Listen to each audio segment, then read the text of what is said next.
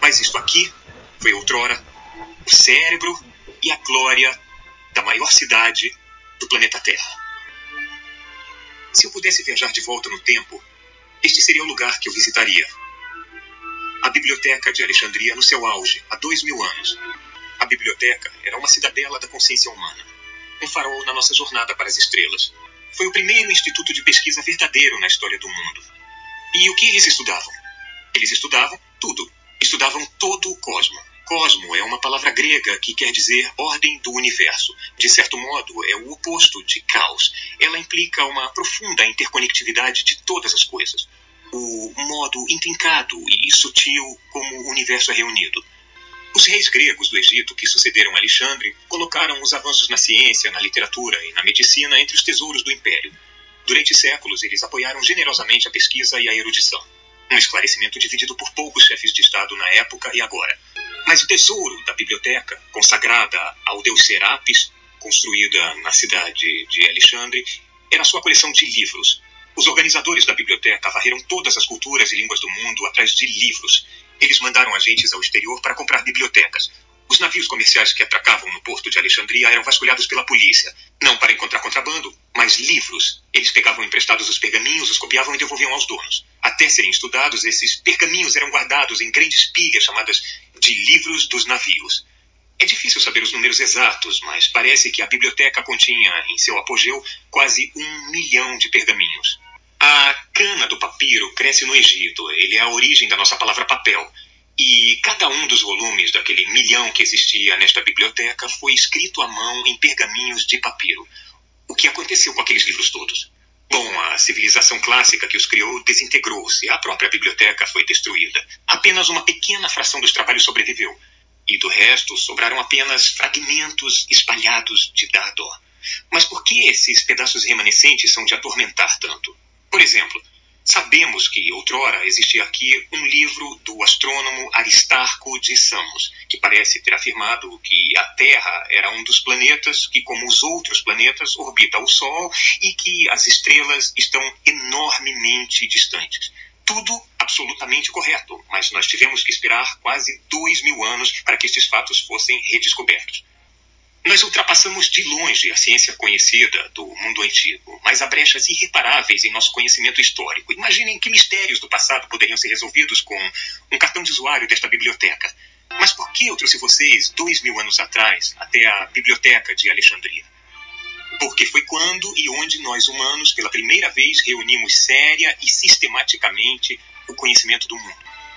Aristóteles tinha argumentado que a humanidade estava dividida entre gregos e o resto, que ele chamava de bárbaros e que os gregos deviam manter-se racialmente puros. Ele ensinou que era adequado os gregos escravizarem outros povos, mas Eratóstenes criticou Aristóteles por seu chauvinismo cego. Ele acreditava que havia o bom e o mal em toda a nação. Os conquistadores gregos inventaram um novo deus para os egípcios, mas ele parecia notavelmente grego. Mas os Ptolomeus, os reis gregos do Egito que seguiram-se a Alexandre, tinham pelo menos esta virtude: eles apoiavam o avanço do conhecimento. Ideias populares sobre a natureza do cosmos eram desafiadas e algumas delas descartadas. Novas ideias eram propostas e descobria-se que estavam mais de acordo com os fatos. Havia propostas imaginativas, debates vigorosos, sínteses brilhantes, e o tesouro resultante do conhecimento humano era registrado e preservado por séculos nessas prateleiras. A ciência atingiu a maioridade nesta biblioteca. Os Ptolomeus não reuniam conhecimento antigo apenas. Eles apoiavam a pesquisa científica e geravam novo conhecimento. Os resultados eram incríveis. Imaginem como nosso mundo seria diferente se essas descobertas tivessem sido explicadas e usadas em benefício de todos. Se a perspectiva humana de Eratóstenes tivesse sido largamente adotada e aplicada. Mas não foi desse modo. Alexandria era a maior cidade que o mundo já tinha visto. Gente de todas as nações vinha aqui para viver, comerciar, aprender. Em qualquer dia, esses portos estavam abarrotados de mercadores, eruditos, turistas. Provavelmente foi aqui que a palavra cosmopolita percebeu seu verdadeiro significado de um cidadão, não apenas de uma nação, mas de todo o cosmo. Ser um cidadão do cosmo. Aqui estavam claramente as sementes do nosso mundo moderno. Mas por que elas não criaram raízes e vicejaram? Por que, em vez disso, o Ocidente dormiu por milhares de anos na escuridão até Colombo, Copérnico e seus contemporâneos redescobrirem o trabalho feito aqui?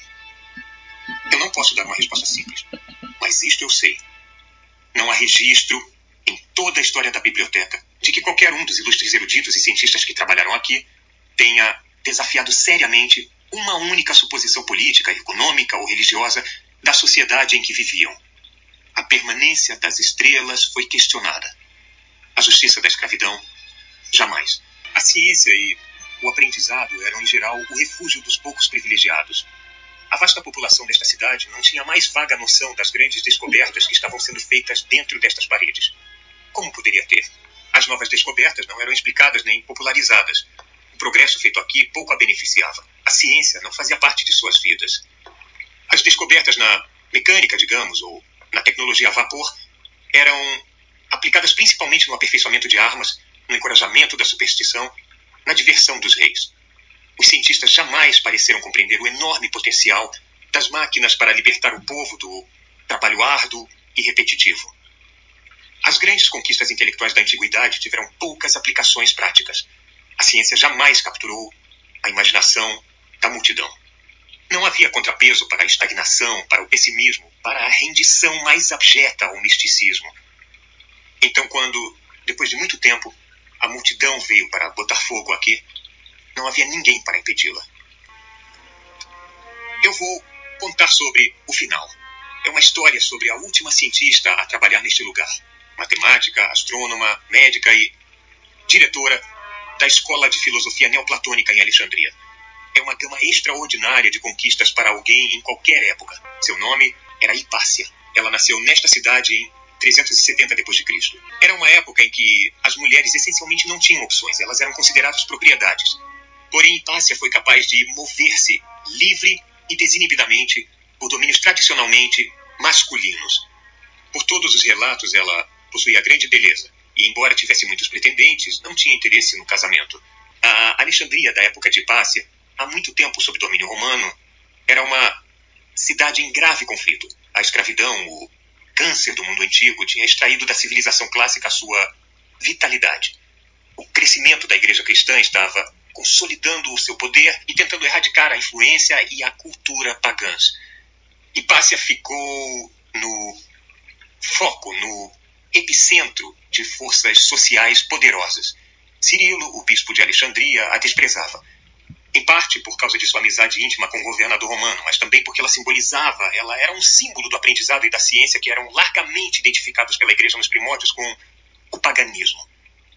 Em grande perigo pessoal, Hipácia continuou a lecionar e a publicar, até que, no ano 415 d.C., a caminho do trabalho, ela foi atacada por uma multidão fanática de seguidores de Cirilo. Eles a puxaram da carruagem, rasgaram suas roupas e tiraram a carne dos ossos com conchas de aliote. Seus restos mortais foram queimados, seus trabalhos destruídos, seu nome esquecido. Cirilo foi feito santo.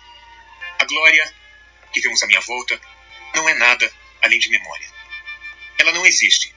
Os últimos restos da biblioteca foram destruídos um ano após a morte de Hipácia. É como se toda uma civilização tivesse passado uma cirurgia cerebral radical auto-infligida para que a maioria de suas memórias, descobertas, ideias e paixões fosse irrevogavelmente eliminada. A perda foi incalculável em alguns casos, sabemos apenas os títulos sedutores de livros que foram destruídos. Na maior parte dos casos, não sabemos nem os títulos, nem os autores. Sabemos que nesta biblioteca havia 123 peças diferentes de Sófocles, das quais apenas sete sobreviveram até nossa época. Uma dessas sete é Édipo Rei. Números similares aplicam-se a obras perdidas de Ésquilo, Eurípides, Aristófanes. É tão pouco quanto se as únicas obras sobreviventes de um homem chamado William Shakespeare fossem Coriolano e Um Conto de Inverno, embora soubéssemos que ele tinha escrito outras coisas altamente apreciadas em sua época, peças chamadas Hamlet, Macbeth, Sonho de uma Noite de Verão, Júlio César, Lear, Romeu e Julieta. A história está cheia de pessoas que, por medo ou ignorância ou sede de poder, destruíram tesouros de valor imensurável que, na verdade, pertencem a todos nós. Não devemos deixar isso acontecer de novo.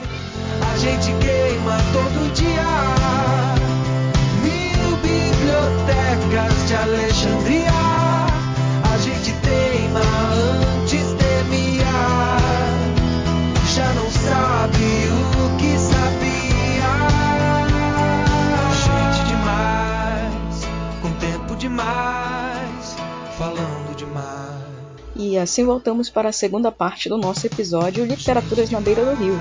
Convidamos você a prestigiar nossa primeira parte, onde terminamos com uma pergunta da Elu. Então siga conosco, que vem muita coisa bacana ainda pela frente. Lembrando que no nosso próximo episódio nós teremos a presença especial de um convidado, o professor Marcos Paulo, da Universidade Federal do Amapá, que falará conosco sobre muito mais de literaturas do norte e literaturas nossas amazônicas.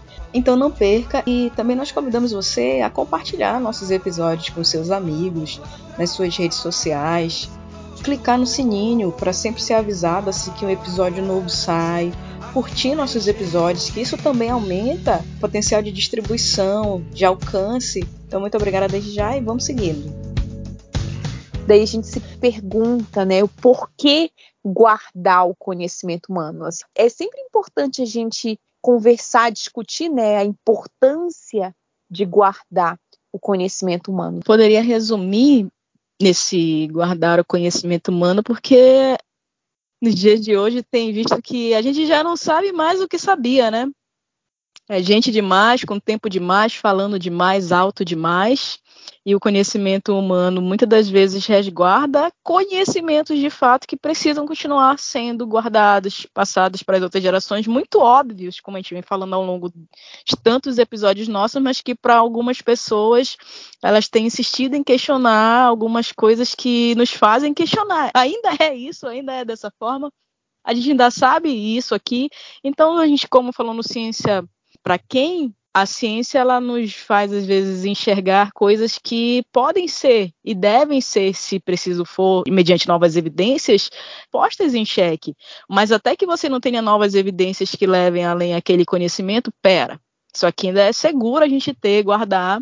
E a gente aproveita esse episódio de hoje, né, para lembrar a Biblioteca de Alexandria que foi queimada, que foi incendiada. A gente volta para um pouquinho mais próximo aqui, em setembro de 2022, a gente vai completar quatro anos que houve o incêndio do Museu Nacional. Então, a instituição científica mais antiga, né, que a gente tem no nosso país e que documentos, coleções, pesquisas diversas, livros diversos se perderam ali. Resultado de mais de 200 anos de estudos foram destruídos. E 2020 também a gente viu um outro incêndio, que foi o do museu da UFMG. Enfim, a gente ainda precisa guardar conhecimentos. As pessoas, por ignorância, por cobiça, por puro desejo de manutenção de poder, têm feito questão né, de destruir. Por isso a importância de continuar resguardando eles. E os livros muitos consideraram perigosos, como subversivos, e esses livros, paulatinamente, ao longo da história, eles foram sendo atacados. Né? Sutherland, as autoridades em todos os lugares e em todos os períodos da história sempre se mostraram nervosas em relação aos livros, encarando-os naturalmente como subversivos e potenciais perigosos para o Estado. O mesmo autor traz, inclusive, alguns nomes chamados de mártires da causa literária, como John Bunyan, que escreveu a maior parte da sua grande obra, O Peregrino, na prisão de Bedford.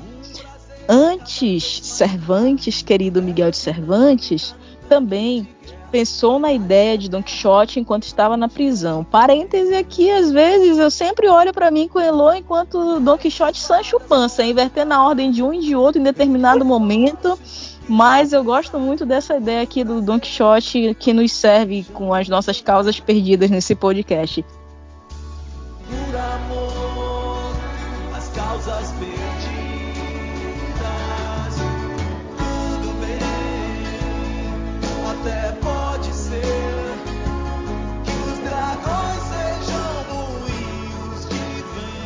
Te amo, Cervantes.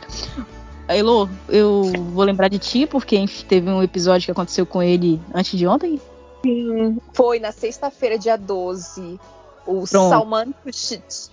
Porque é... ele passou é, uma década né, em esconderijos por causa de um romance que ele escreveu, mas só que agora, dia 12, uh, ah, ele, ele foi atacado durante uma palestra em Nova York Uh, várias facadas foram desferidas e até o momento ele continua hospitalizado em estado grave. Então a gente não sabe ainda a situação dele, mas ele foi atacado justamente uh, porque ele era perseguido em razão das obras publicadas, geralmente uh, contestando uh, autoridades. No caso da obra mais famosa dele, Diversos Satânicos, fazia uma não uma sátira, mas trazia ali como personagem um, um Maomé, mas representados de diferentes formas ali. Foi considerado uma, uma obra é, blasfêmica.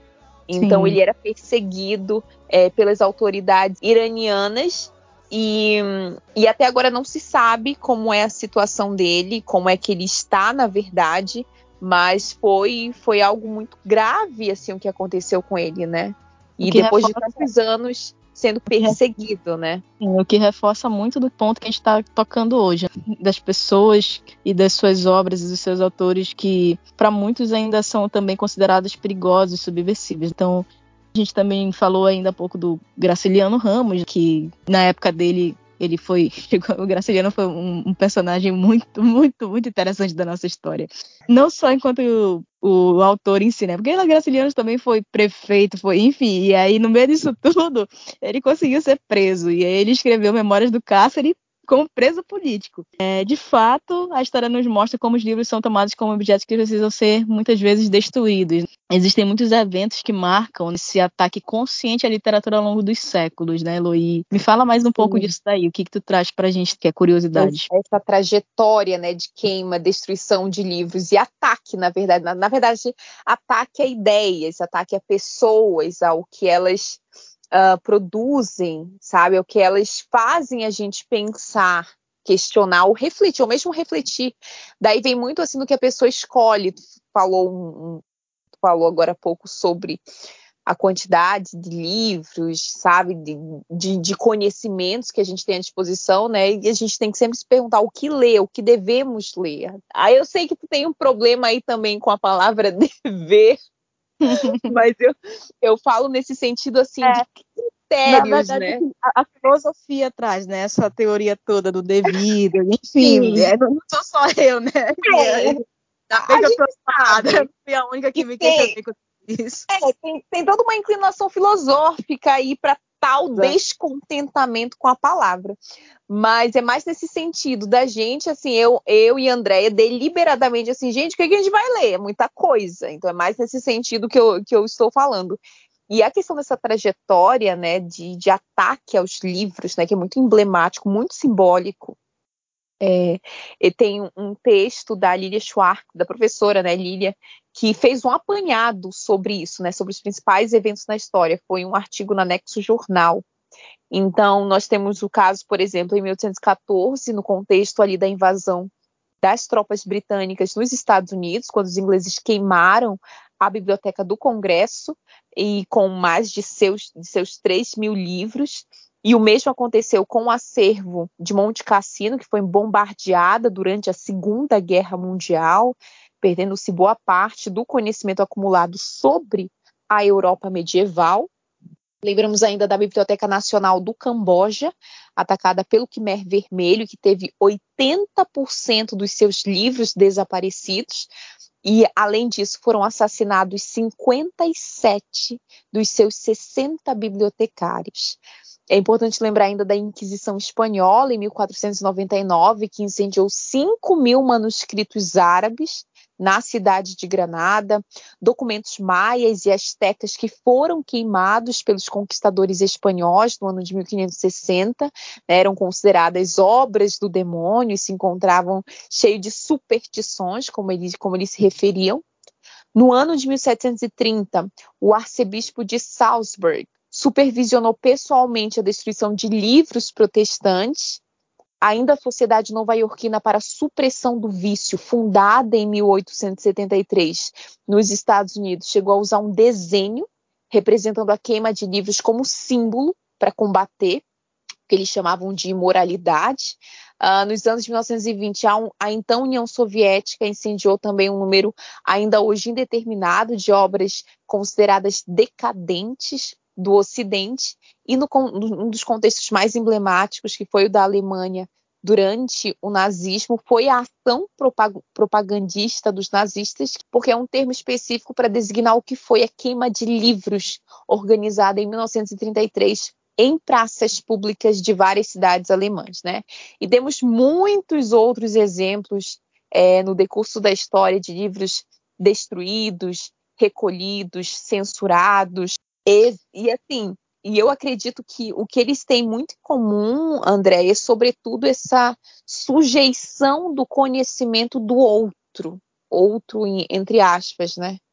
Ou simplesmente o embate entre o saber uh, e o não saber, né, a minha ignorância. E quando a ignorância está atrelada ao poder político, é ainda mais recorrente os ataques às artes e à cultura, em especial aos livros, né, porque uh, são formas né, de pensamento, disruptivas de pensamento, que podem derrubar um poder vigente, que fazem a gente questionar a vida, questionar os sistemas, que fazem a gente pensar de fato. Mesmo que a gente esteja sobrecarregado pelo conhecimento, nós somos a sociedade do conhecimento, é sempre bom alertar, né, para como, como a gente pode, dentro, dentro de diversas informações, esse excesso de informações, refletir o que nos serve, né, o que serve para estimular o nosso pensamento. E o caso do escritor, o Salman, mais recentemente, foi a questão do fanatismo religioso atrelado ao poder político, né, que provavelmente motivou o ataque a ele. Então, não existe, se a gente é, tomar isso como exemplo, é, é, não existe um espaço de diálogo, não existe a mínima possibilidade de entendimento. É como se fosse assim: o que eu penso é isso e acabou. Então, eu sou capaz de te matar se tu ousar desafiar a minha crença, a minha visão de mundo, que é a única verdade. Uh, uh, e um caso emblemático, tu, tu até mencionou agora há pouco, é, do Eduardo Galeano, que tu comprou o livro dele. A meu ver, esse é um, um, exemplo emblemático de livros considerados subversivos, né?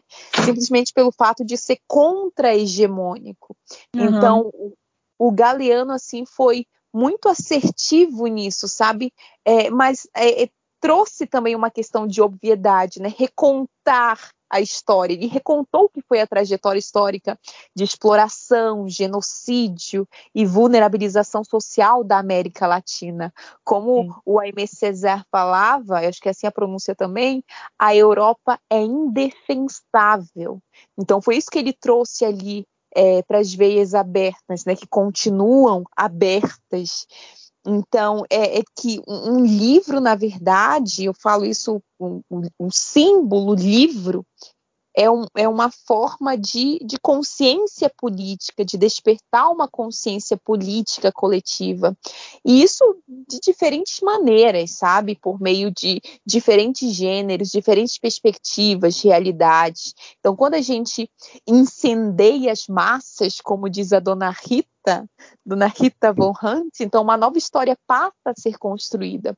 Uma história que não aceita mais a dominação e a exploração que houve no passado. Então, assim, a meu ver, é a partir disso né, que, que, que, movimenta o mundo. E é isso que é considerado um livro subversivo, um, li um livro perigoso, o que movimenta o pensamento humano. Então é muito curioso também é, é, ver. Então, André, eu queria até que explicasse aí a teu ponto de vista o que é um livro subversivo, se é que existe, né? Que pergunta, hein? Né? Uma hora dessas. Não é?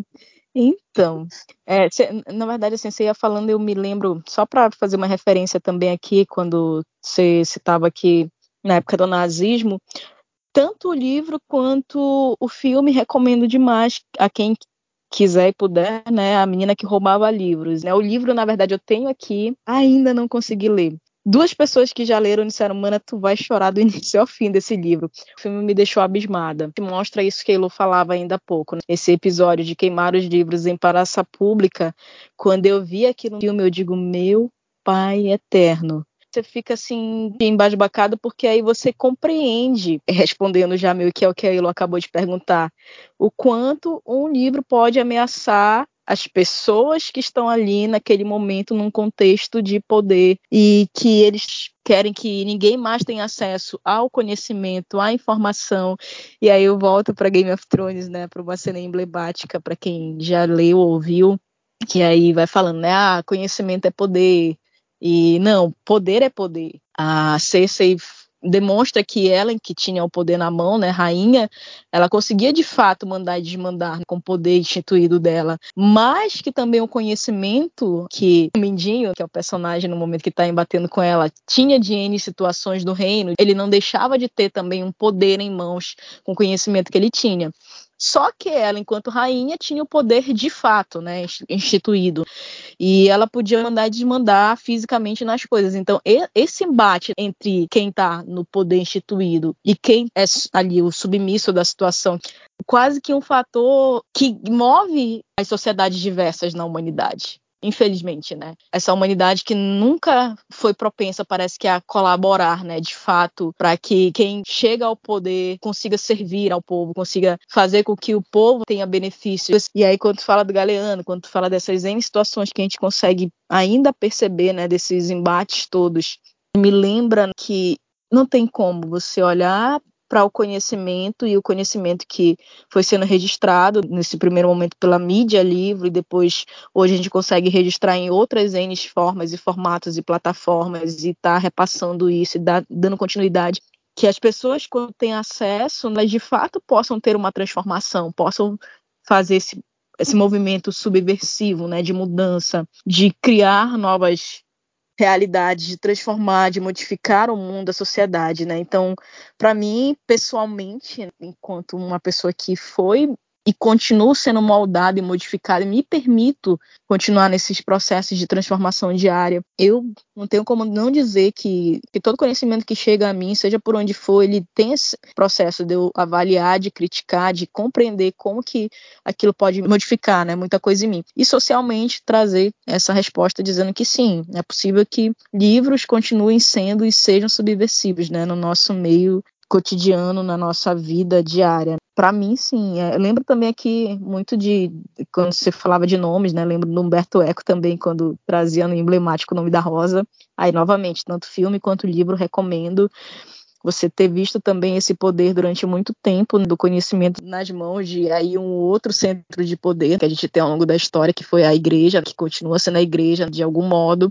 quando só a igreja, durante muito tempo, teve acesso a diversas literaturas e colocava aquelas literaturas só acesso de outras pessoas que tinham contato direto com o poder clerical. Então, a gente tem ao longo da história N realidades que foram sendo trazidas dessa forma, né, em que o conhecimento fosse sendo retido para pessoas que não queriam que outros tivessem acesso a ele. E ainda bem que hoje a gente, a gente vai conseguindo ter acesso né, a leituras, a literaturas, depois com as outras mídias expandindo né, a televisão, a internet, e você conseguir não só precisar, desde o primeiro episódio a gente fala disso, né? Não mais precisar somente se deslocar uma biblioteca ou ter a Barça em casa que é emblemático também que eu não falei disso. Teve um Natal que eu passei, a gente foi para casa de uma amiga, Natal, Ano Novo, Ano Novo, que Natal a gente passava em casa, a gente foi para casa de uma amiga e, mano, enquanto a galera lá tomando vinho e tal, eu digo, meu Deus, a gente tem a coleção da Barça aqui. Eu puxei a Barça e comecei a ler, velho. Ficava linda a Barça lá, sabe? Idiota, sério, porque ainda não tinha internet fácil nessa época. E aí eu digo, meu Deus, tanto de coisa que tem aqui, sabe? De A a Z, assim, tu encontrar tudo. E eu fiquei impressionada. É uma, uma cena que me marca isso na vida, na história, sério. E depois tu começar a entender que a gente começa a ter a facilidade de ter acesso a conhecimentos, ter a internet que nos propaga conseguir, né, ir para fontes que aí, óbvio, tu, como a gente desde o primeiro episódio, saber selecionar as fontes, saber ir atrás de realidades que possam nos somar, nos fazer entender coisas pessoais e sociais que somem para nossa vida, enfim. É, eu acho que eu respondi meio que aqui o que eu consegui responder da tua pergunta de modo geral. Tudo isso que a gente falou, mas a gente trouxe é, questões que nós devemos chamar atenção, como ocorreu com o incêndio no Museu Nacional, que vai completar agora em setembro quatro anos. E nós chamamos atenção para isso, para lembrar também as pessoas né, que existem diferentes formas de destruir livros, né, de queimar livros ao longo da história, da história. E nesse caso em específico, o próprio sucateamento das nossas bibliotecas, dos centros de pesquisa, mais recentemente a taxação exorbitante que impede o acesso à leitura, a censura e o fato curioso também, não tão curioso, né, da cultura do cancelamento como foi o caso das tentativas de cancelar as artes russas, em especial os livros, né, em razão da guerra entre a Rússia e a Ucrânia. Então, assim, a gente sempre fala de como como é esse processo, essa trajetória muito particular, né, de cada pessoa para construir a sua forma de pensar, a sua forma de, de ver o mundo, mas também a gente tem esses fatores externos, esses outros fatores que de alguma forma interferem na forma como eles lidam com os livros ou com qualquer outra forma de produção artística, né? E é impossível não nos questionar os, os, critérios de escolha do que, do que nós devemos ler. Eu, por exemplo, as minhas listas intermináveis já são listas, na verdade, reduzidas, assim, com os que tu até mencionou, Andréia, os critérios que tu utiliza, né? Vou ler os uhum. clássicos, vou ler. E assim, o, o que tu quer ler para tua vida, né? E eu tenho uhum. também a minha lista, mas continua interminável. Então, assim, e, eu, e tem mais um detalhe, né? Tu não contou um pouco, mas eu acredito que tu, tu já contou um pouco, mas tu conte mais da tua experiência estudando literatura, porque assim, tu é muito modesta, falou de início que não não era intenção fazer crítica literária e não é, mesmo a intenção desse, desse podcast, mas tu pode falar um pouquinho que tu não apenas lê livros, mas tu estuda uma parte, um recorte da literatura, que é a literatura do norte, a literatura amazônica. Eu queria que tu contasse um pouco da tua experiência, porque eu gosto muito de ouvir sobre isso e, é, e é, é nós, nós uh, podemos aprender uma série de coisas também, umas orientações. E começa aí contando que estamos encaminhando aí para o final dessa conversa, que amanhã tem mais. Sim, sim, amanhã tem mais e com convidado hiper especial amanhã sim, né? Que vocês vão ouvir alguma hora. Mas o que, que acontece? O que, que, acontece? Quando a gente fala, fala, vendo essas N literaturas que a gente foi apontando, que eu fui apontando aqui ao longo do episódio, eu percebi que havia fraturas, né? O caramba, a pessoa tá, conhece autores de tudo quanto é canto do mundo e depois fui começando a me atentar também a voltar um pouco mais para a literatura nacional. Só que eu senti e justamente o podcast me despertou para perceber que haviam fraturas. Eu digo, a literatura amazônica muito me falta. E uma outra curiosidade é que esse podcast também, a gente já falou algumas vezes do surgimento dele, do passo que eu te convidei. Só que o primeiro momento mesmo que me despertou para dizer, caramba, vamos colocar alguma coisa. Foi quando veio o apagão, que a gente começou a manifestar muita coisa do Amapá, falando o Amapá existe, o Norte existe, né? Eu lembro muito claramente de um post teu que tá até no teu feed, falando que para você defender a Amazônia, você tem que defender as pessoas que são a Amazônia. Dali, eu também estava lendo, comecei a ler nessa época um livro específico sobre a Amazônia que eu tinha aqui entre os livros que eu já tinha comprado, né? E estava guardadinho aqui para ler um dia. E aí eu passei a ler esse livro que também me fez olhar para a história, passado, presente, essa Amazônia como palco do mundo, né? Que eu já citei algumas vezes aqui. Ao passo que também que nessa mesma época eu estava lendo um livro chamado Conversações, que eu acho que até citei ele também já no outro episódio. E esse livro é um livro de um cara que ele era jornalista dentro do, do, contexto ali da ONU. E isso me lembra de ti agora, que também é um outro livro que eu sei que tu vai amar o dia que eu te emprestar ele para ler. Tipo lá. Ah, Enfim. Já, ó, tu já, está, tu já está oferecendo aí o livro, tá gravado isso. Eu quero. Deixa de ser besta que tu já sabe, já, que tá tudo à tua disposição. Mas, enfim, e aí esses dois livros, assim, eles foram muito justamente nesse sentido. Da, de, eu lia conversações e eu dizia, caramba, que fera, sabe? Assim, você conversar com as pessoas sobre assuntos diversos de contextos sociais, dos problemas sociais da vida, ou mesmo de contextos do universo que as pessoas que o, que o João Albuquerque entrevistava, assim, sabe, personalidades diversas, que sempre estavam engajadas e preocupadas com questões do mundo, do que acontecia ali na, na, no dado momento que eles estavam vivendo. Esses dois livros me despertaram muito, tanto no sentido de conversações, por isso a gente é aqui, né, nessas conversações, e o Amazônia. Daí foi que depois eu fui falar contigo. Então, até nisso, os livros foram um incentivo para que a gente estivesse aqui hoje. Sim. Aí pronto, percebi que no meio dessas literaturas todas eu tinha essas lacunas quanto a conhecer autores da Amazônia, conhecer os nossos autores do Amapá. Aconteceu o quê? Por meio do nosso podcast também, lá no Instagram, a gente passou aí seguindo muitas pessoas que têm algum tipo de contexto, produção, todas as, todos os campos daqui. Nisso eu vi algum dia alguém divulgando também um curso que ia ter de literaturas do norte da Unifap. Eu digo, tá aí, vou tentar fazer esse curso. Aí fui lá, vi, até mandei para ele o edital. Mas aí na época, com tanta coisa lá no meio das escolhas que a gente tem que fazer, ela, não, mano, para agora não dá. E eu digo, beleza, mano, vou meter a cara no meio de tudo, vou dar meu jeito, vou fazer. E aí esse curso, ele foi extremamente rico. Pelo conteúdo dele, foi trabalhada literatura indígena, literatura ribeirinha, literatura de negritude, a parte da literatura contemporânea, tanto também a literatura histórica, né, do norte. E aí quando eles falavam de literatura do norte, tentavam abranger nossos estados do norte, muita coisa específica da Amapá, mas ao mesmo tempo que não se limitar a esse literatura do norte só com autores do norte, porque a gente sabe que tem muitos autores em diversos cantos do país que não só, né, óbvio, são os da Amazônia, né, mas que também falam de Amazônia, mesmo não estando na Amazônia. Então, foram nos trazidos além das aulas específicas das exposições dos professores, convidados diversos que iam expondo muita coisa ali das suas produções. E também a literatura das interfaces, né, que vai mostrando esse contexto das literaturas também nossas aqui, de como elas têm se dado em outras adaptações de plataformas. Um curso riquíssimo de extensão da Unifap, que o programa de letras proporcionou já na segunda edição, foi o que eu fiz. Agora, ainda esse ano, provavelmente vai sair a terceira edição. Que eu fiquei muito feliz, assim, Elô, por vezes ouvia comentários meus maravilhada com o colegiado de letras, com tudo que eles iam passando no curso.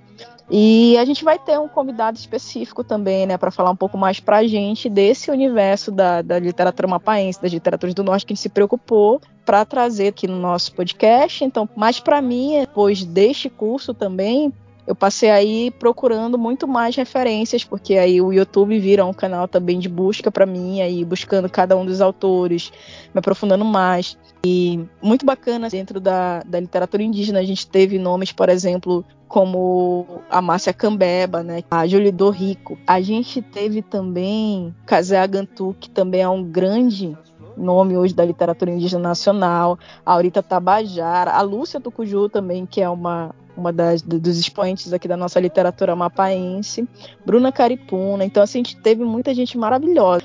Além disso, assim, sempre é tocado nos, nos, nomes gerais, né, que a gente sabe aqui do norte, que são referências já, né, da Alcedio Jurandir, literatura ribeirinha, muito comum.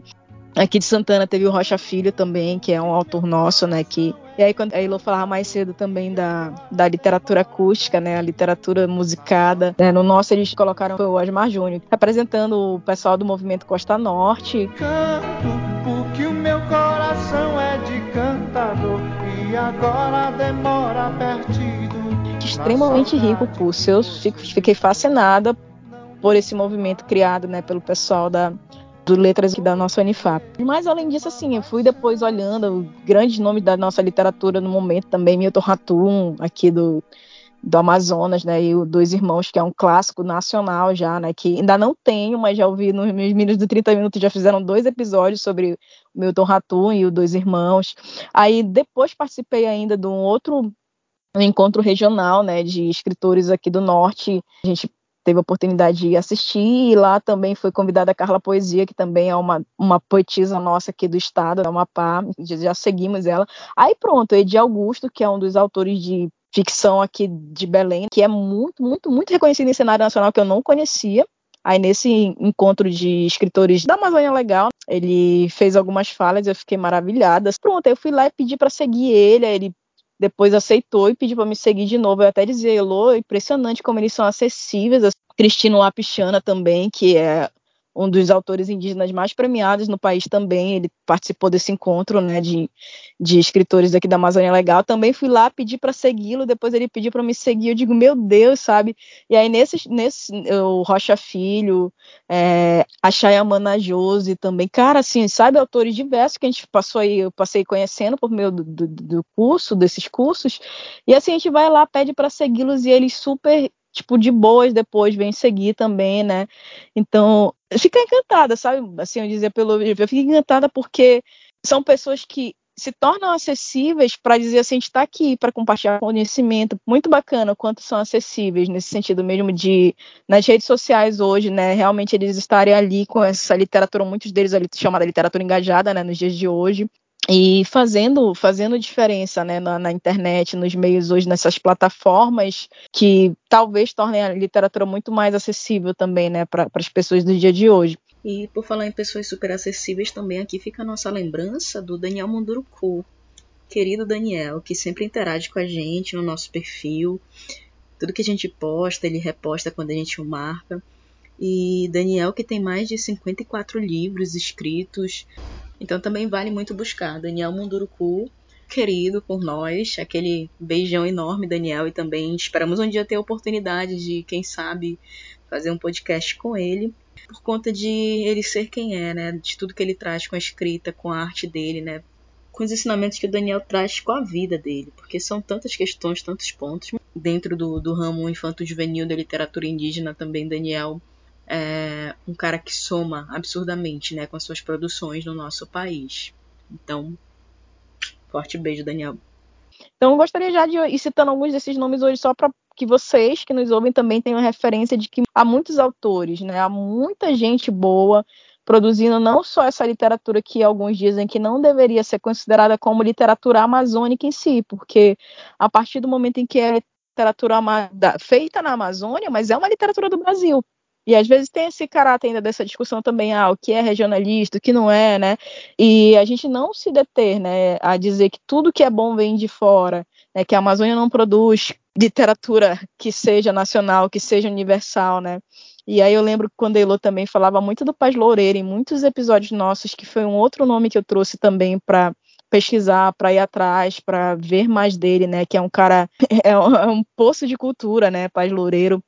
E eu vendo um, um, vídeo dele há uns meses atrás, ele falava muito disso, né? Ah, por que, que no norte a gente tem verdadeiras histórias originais, né? A mitologia grega foi um princípio que muitos depois foram imitando muita coisa dela e de muitos contos, muitos mitos, muitas lendas e tudo mais. Só que aqui a gente, ele fala, ele dá um exemplo de uma de uma lenda indígena extremamente original e que ele também comparava Shakespeare em algumas coisas, né? E para fechar minha fala com uma fala do Pai Loureiro também, quando ele ia fazendo uma comparação, né? Por que, que os jovens de hoje são tão encantados com Vikings? E isso me toca diretamente, porque quem, quem ouve sempre sabe que eu sempre cito isso aqui, né? Falo que, que eu tenho um encantamento também pela, pela literatura nórdica e tal, e mesmo pela série Vikings, que disseminou muito essa cultura viking para as pessoas hoje quererem se achar mais. Eu, eu não, não olho pelo lado de exaltar ninguém, mas porque os caras souberam fazer uma obra audiovisual extremamente bem feita, muito bem produzida, contando fatos históricos de uma sociedade que existiu. E o que que acontece? O Paz Loureiro questiona, né? Por que, que os jovens daqui da Amazônia se identificam e querem ser vikings e eles não querem se identificar e olhar para aquilo que é nosso também dizer, eu vou dar valor, eu vou fazer isso daqui, a minha ancestralidade também ser ressaltada e, e ser valorada. E que eu sempre questiono desde o início também, né? Que é um dos motivos que nos trouxe aqui.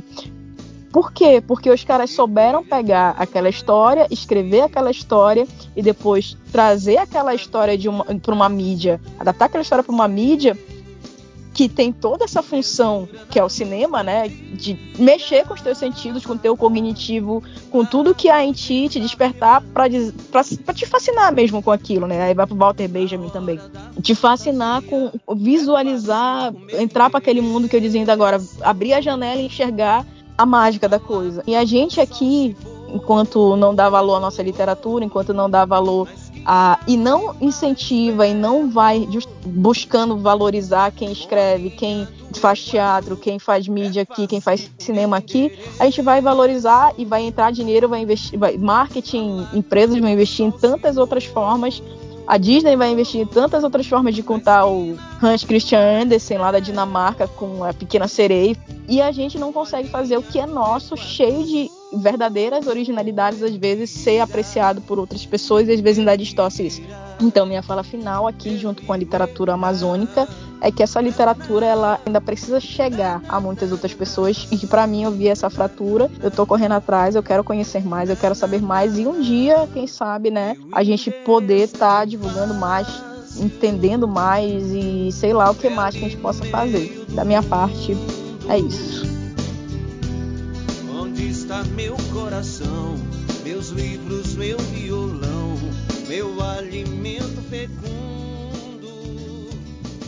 quanta coisa. E eu só tô aqui tomando notas, né? Porque eu queria muito também esse episódio por conta disso. Literaturas do norte. Quando tu falou dessa, desse, desse curso, né, eu fiquei com uma vontade enorme, mas a gente entende a questão não tem como no momento, mas ouvir sobre isso, sabe? E um, dedicar um tempo para gente discutir uh, a literatura amazônica, para mim já está valendo. E na minha infância eu sempre tive contato com as manifestações do folclore amazônico, sintetizou perfeitamente toda essa questão, uh, Andréia, da forma como a gente, como a gente lida com, com as literaturas. Por isso o título também, né, que a gente pensou para esse, esse episódio, literaturas, né, assim como folclores, uh, como tudo plural é, dentro da cultura. E eu trago muito da poética nortista da minha infância, né, dos sentidos de estar na nossa realidade social. Mas hoje eu já vejo me reencontrando com as literaturas amazônicas. E eu confesso que eu estive mais conectada aos textos não literários, né, das pesquisas voltadas para a Amazônia por conta da, da minha carreira acadêmica. Só que eu passei a ver cada vez mais, né, como também as pesquisas científicas se voltam é, para para narrativas, relatos escritas também de povos e populações tradicionais. Eu conheci o João Paz Loureiro, que tu mencionou, por meio das pesquisas acadêmicas dele, porque ele é pesquisador também. Pesquisador, uhum. professor, ensaísta, poeta. Então, a partir disso, eu percebi o quanto mesmo a gente estando também escreve, é, no ambiente acadêmico, escrevendo pesquisa científica, realizando pesquisa, a gente pode trazer também é, a poética, é, as literaturas amazônicas também ali. Então, para mim, também foi, um, foi uma, nova, uma nova forma de ver o mundo também, de ver as coisas.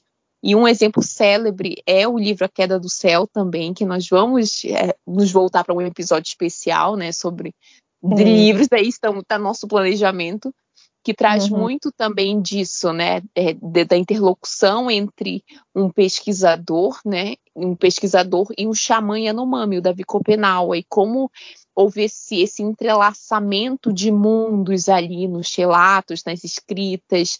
Então, assim, é, quando a gente começa a enxergar uh, esse movimento muito bonito da ciência do norte do país, esse movimento da literatura, né, que traz de uma forma bem ampla artes e culturas diversas da região, a gente consegue ver o, o, alcance, o impacto que, tem, que isso tem na nossa vida, na nossa realidade. E é por isso que eu gosto muito, assim, eu aproveitei ao máximo esse episódio, mas eu sei que ainda tem muito mais coisa, fora o que a gente conversa também quando a gente quando a gente sai, porque realmente é, é um assunto, a gente traz aqui hoje uma série, eu disse que eu estava tomando notas, né?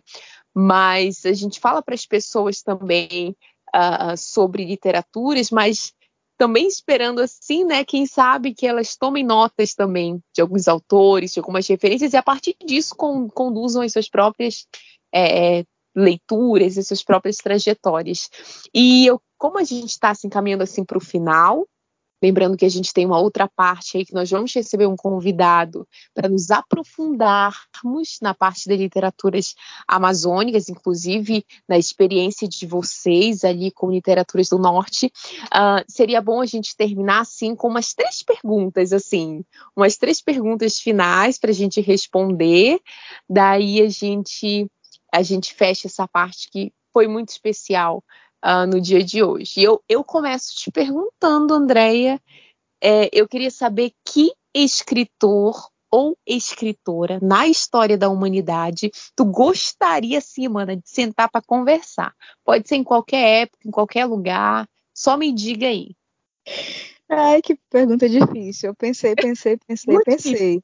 Só que assim, que a gente ainda tá vivo, eu vou voltar para alguma coisa que ainda seja possível, porque não adianta eu querer mas se fosse nos sonhos, no plano ideal, eu queria sentar. Eu, um dia desse eu tava pensando nisso, de verdade. Vou ser, vou ser breve. Mas um dia desse eu elenquei 10, só que eu não vou falar deles aqui agora. Elenquei 10. Mano do céu. Tu já assistiu Meia-Noite em Paris?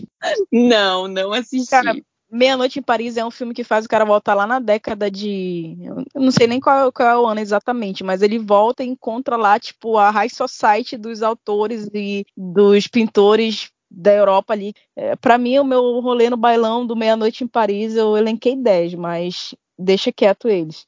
É, o que que acontece? Num plano ideal, eu juro que eu queria voltar pelo menos ali com Shakespeare e o Machado.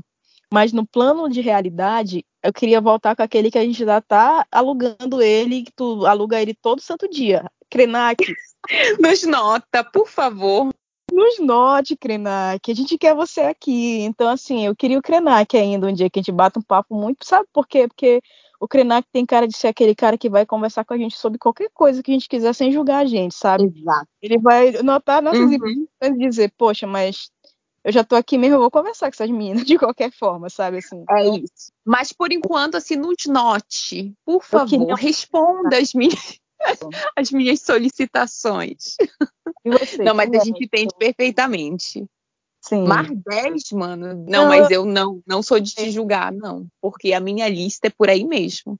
Só que pensando assim, num, eu, eu, pensei em várias, em várias pessoas, assim, mas Foucault, a meu ver, seria alguém assim que eu gostaria de sentar para conversar, para entender sobretudo como ele chegou a algum, alguma, algumas concepções, sabe? Algumas interpretações. Mano, o, o, cara escreveu uma história da loucura. A obra Vigiar e Punir, a história das prisões, uma história da sexualidade e arqueologia do saber. Então, todas elas para a gente entender relações de poder.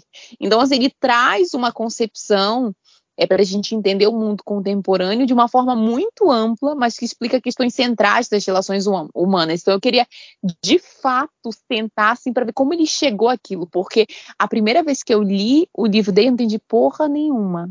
Até hoje, assim, metade da obra dele eu não entendo nada. nada. Assim, o livro dele, As Palavras e as Coisas, ele come... As Palavras e as Coisas, ele começa com a obra do Velázquez, As Meninas, aquele quadro, para falar sobre o, vis... o, visível e o invisível. Eu acho que eu passei um semestre todo naquelas, eu acho que míseras cinco páginas daquele livro para tentar entender, mas eu sentei a bunda na cadeira Entendi. Mas assim, é um pensamento tão complexo, mas ao mesmo tempo que explica de fato a complexidade do mundo, né? Por isso que o pensamento. Eu gostaria de entender como se chegou aquilo, sabe? Eu, eu, na verdade, meu interesse é mais pela capacidade analítica de Foucault. Mas é lógico que existem outros aí, autores, inclusive vivos, né? Vivos que aí, mano, se a gente sentasse para conversar cada um deles, gente do céu. Égua. Ah, mas temos a, uma, a outra pergunta, segunda. Uh, eu quero que tu me diga um livro aí que não foi lido até o fim, que não foi lido até um, o fim, e um livro que tu relê sempre, assim, sempre que tu quer, tu vai lá e relê.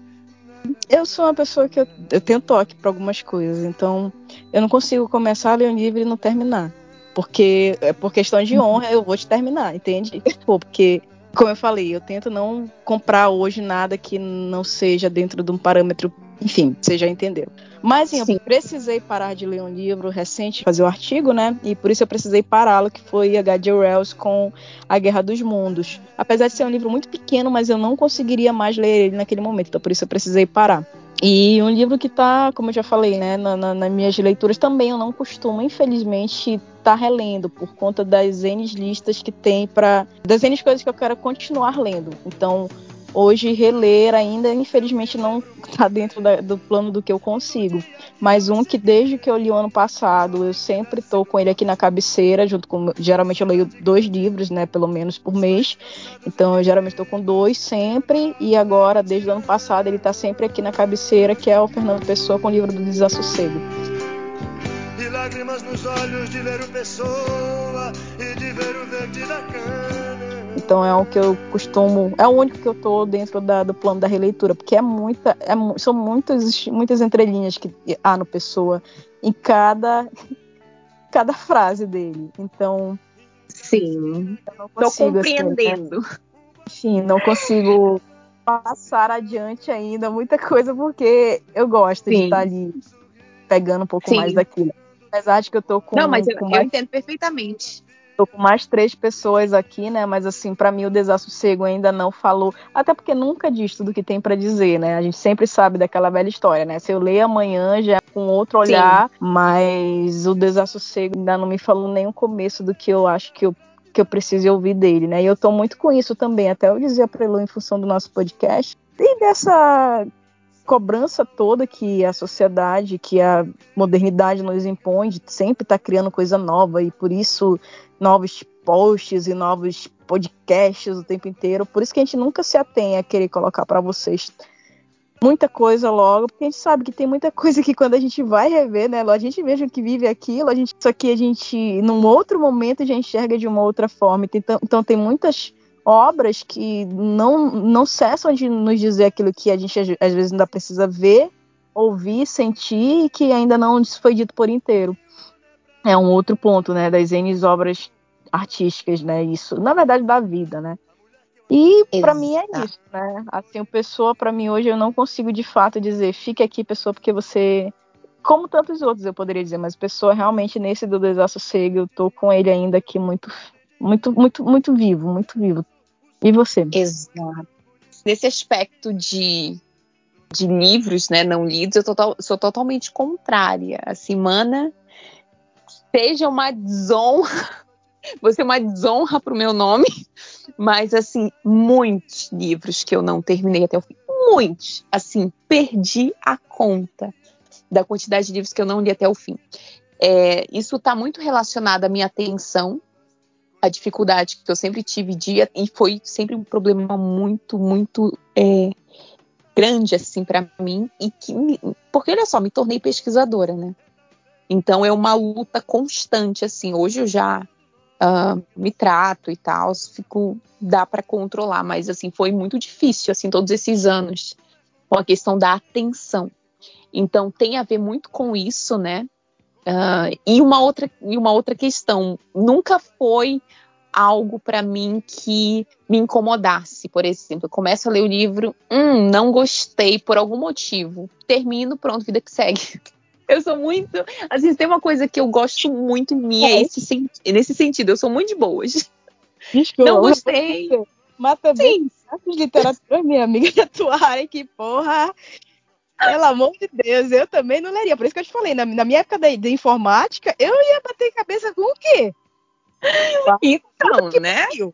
Ah, tá. então, tá.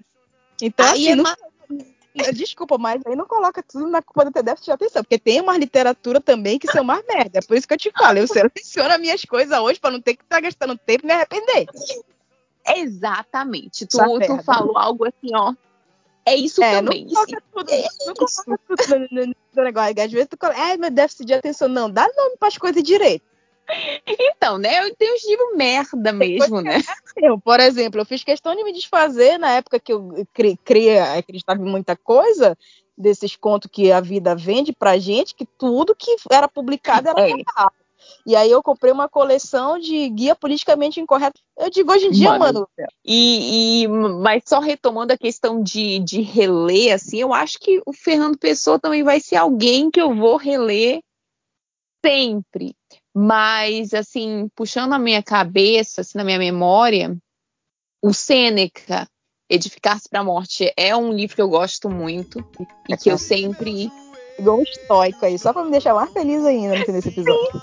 ah, e outro também, o, o Manuel de Barros. Eu não consigo, assim, ah. assim, passar uma semana ou dia, assim, sem reler os exercícios filosóficos dele. Assim, para mim são incríveis, os exercícios poéticos, na verdade. Então, assim, só para finalizar aqui, Andréia, um livro que tu escreveria, gata. Porque o que a gente mais faz é. Agora, escrever, hein? A gente escreveria um livro. A gente já tem um possível título, né? Quando tu colocou aqui um livro que eu escreveria, eu coloquei o nosso, assim, porque dentre essa, dentre essa vida toda que a gente vai compartilhando aqui enquanto leitora, mas a gente sabe que no fundo, no fundo, também a gente gosta de escrever, a gente já compartilhou isso algumas vezes e que a gente já cogita e cogitou e não sei o que será o futuro, né? Porque, enfim, o mundo não gira de capota, terra plana. Então, hoje, no, no, nosso plano atual, né, existe algumas inclinações, a gente queria escrever alguns livros juntos, né? Então, bora ver o que é que o futuro nos permite. coisa que eu lembrei foi isso. E do título em específico. No meio de, de Shakespeare, de Machado, de Clarice, New Gaiman, de Pessoa, de Saramago, de Sei, enfim, o que é a literatura, né? São muitos prazeres, são muitos prazeres. Então, muito obrigada por mais este episódio. Acho que a gente, como sempre diz, tudo que a gente fala é bem pouco, né? Do que a gente conseguiria falar, porque a gente precisa reduzir as coisas, mas é isso. Agradeço muito pelo episódio de hoje e temos mais na sequência. Mas acho que valeu por hoje, valeu muito. Muito obrigada, Andréia. Valeu, mano. E obrigada aquele... a todos né, que estão ouvindo. Sim, aquele um abraço. beijo.